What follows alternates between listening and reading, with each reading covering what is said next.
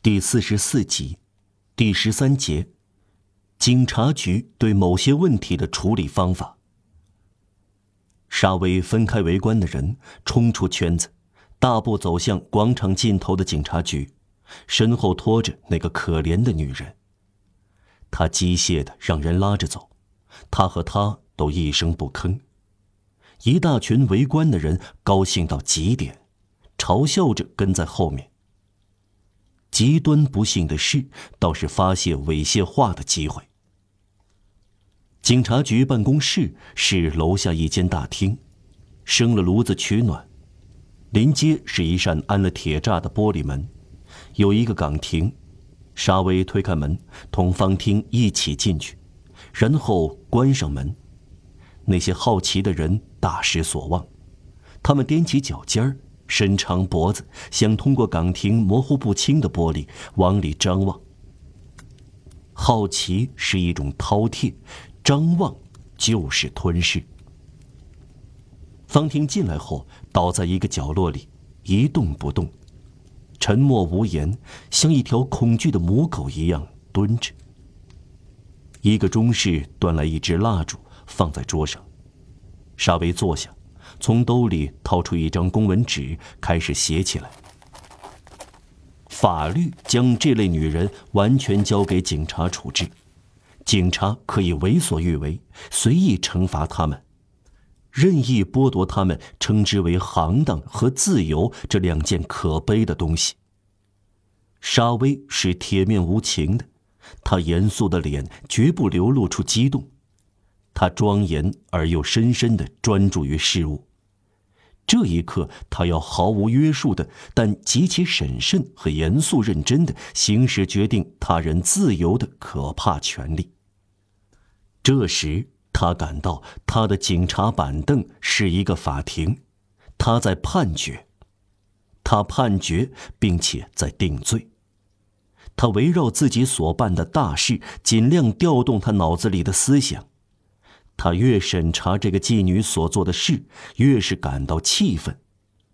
显而易见，他刚才看到他在犯罪，他刚才在街上看到一个有产者选民所代表的社会受到一个最下贱的女人的侮辱和攻击。一个妓女在侵害一个有产者，他沙威，他看到了这个，他默默的做笔录。他写完以后，签上名，折好公文纸，交给钟氏，对他说：“带上三个人，把这个婊子押进牢里。”然后他向方汀转过身：“你要关六个月。”不幸的女人瑟瑟发抖：“六个月，六个月关在牢里！”他叫道：“六个月，每天只挣七苏，科赛特可怎么办？我的女儿！”我的女儿，我还欠他的迪埃夫妇一百多法郎呢。警官先生，您知道吗？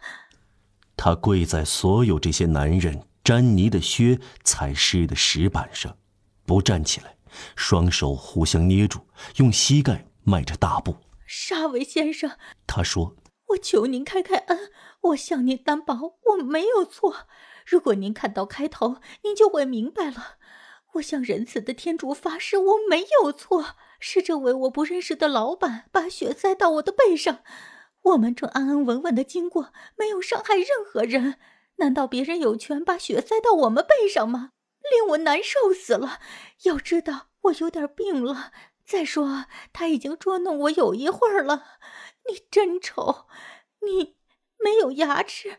我很清楚，我没有牙齿了。我呀。我什么也没做，我想这位先生在开玩笑，我对他很安分，我没有同他说话。就在这时候，他向我塞血团。沙威先生，我的好警官先生，难道这里没有人看见现场？对您说这是真话吗？也许我生气是错了，您知道，一下子控制不了自己，火冒三丈。再说，你没有料想到。就把那么冷的东西塞到你背上，我把那位先生的帽子毁了，是做错了。为什么他走掉了？我要请他原谅。哦，我的天，请他原谅，我不在乎。今天这一次给我开恩吧，沙维先生。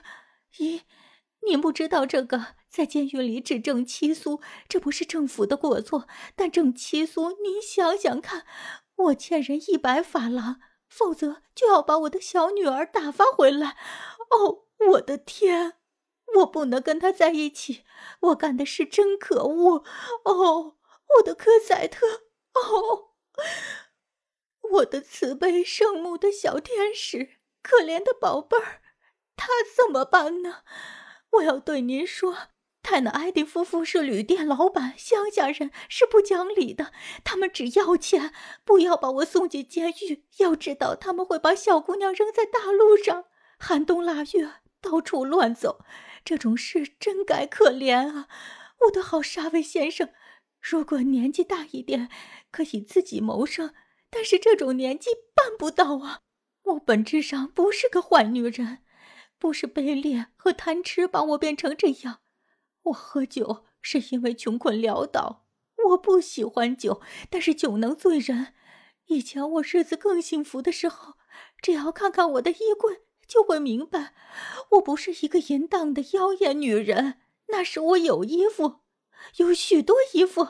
可怜我吧，沙维先生。他这样说着，身子弯成两折，因呜咽抽搐着，泪眼模糊，胸口裸露，绞着双手，短促的干咳，慢慢的咕哝着，声音像要断气。创身剧痛是一道圣洁而可怕的光芒，能使生活悲惨的人改容。这时，方听又变得美了。有一段时间，他止住话头，温柔的吻着密探的衣摆。他能打动一颗花岗岩的心，但打动不了一颗木头的心。得了，沙威说：“我一直听你讲，你讲完了吗？现在走吧，你要关六个月。永恒的天赋本人对此也无能为力。”听见这句沙威的话。永恒的天赋本人对此也无能为力，他明白了，已经做出判决。他瘫倒在地，嗫嚅着说：“行行好吧。”沙威转过身去，陷阱们抓住他的手臂。几分钟之前，有一个人走了进来，没有人注意到他。他关上了门，靠在门上，听到了方汀绝望的哀求。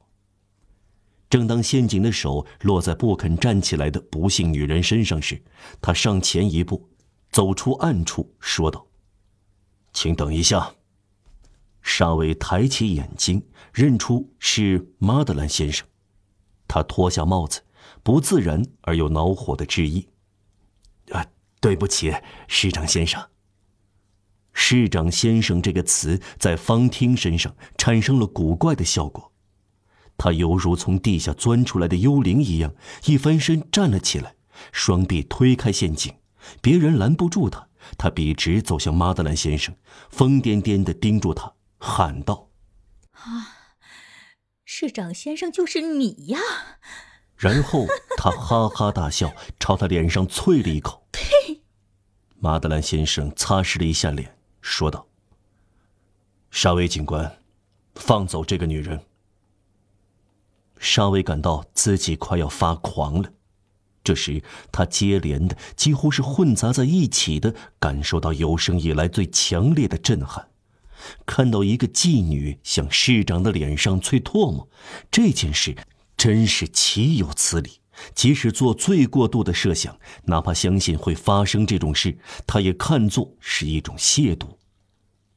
另一方面，在他的思想深处，他朦朦胧胧的把这个女人的身份和这个市长可能的身份，可怕的凑在一起，于是恐惧的看到，在这惊人的冒犯中，有着难以言明的普普通通的东西。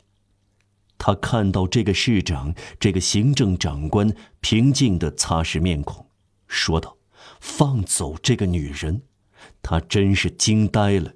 他脑子一片空白，话也说不出来。他能承受的惊愕程度已经超过了，他哑口无言。